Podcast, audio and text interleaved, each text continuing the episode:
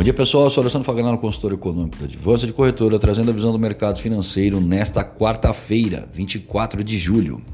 Dólar comercial abrindo em baixa de 0,4%. Comportamento da moeda no exterior, o índice index em baixa de 0,04%.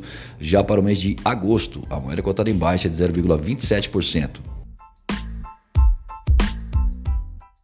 Às vésperas da decisão de política monetária na zona do euro, saíram dados do índice de gerente de compras, o PMI, da IHS Market, e não foram lá muito animadores.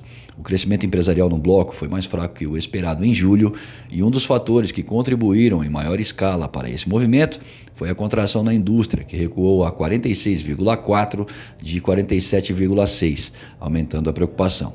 Já o PMI composto preliminar caiu a 51,5 ante 52,2 de junho, o que deve desapontar o BCE e aumentar o suspense em relação à posição da instituição sobre política monetária a ser conhecida amanhã. As apostas estão praticamente empatadas. Enquanto uns acreditam que o BCE fará um corte de 10 pontos base já nesta reunião, Outros creem que ele irá manter inalterado seu juro na faixa negativa de menos 0,40%, sinalizando nova redução em setembro.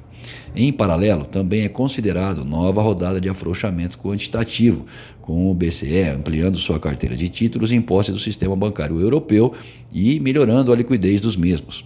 Mas tais confirmações ficam para amanhã. Na agenda americana, eh, dados importantes da atividade industrial do país saem às 10h45, enquanto às 11 horas são previstas divulgações em relação às vendas de casas novas no mês de junho.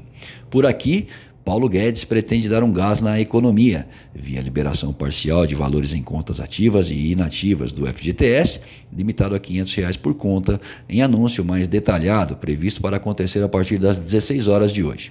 Já o programa de choque de energia barata tem como meta reduzir o preço do gás nos próximos dois anos, abrindo o mercado, garantindo competitividade, facilitando a compra de botijões pela população e iniciar um processo de reindustrialização do país. Em relação ao plano de desinvestimentos da Petrobras, foi aprovada a venda de uma fatia de 30% que a empresa possuía na BR Distribuidora por 8,56 bilhões de reais. A quantidade de ações envolvidas na operação ainda pode ser acrescida de lote suplementar com a oferta podendo chegar a 9,63 bilhões de reais. Na prática, a petroleira estatal privatiza a BR. Sobre a reforma tributária que vem por aí, um dos focos que serão tratados é o alto custo do trabalho no país. Mas isso fica para depois.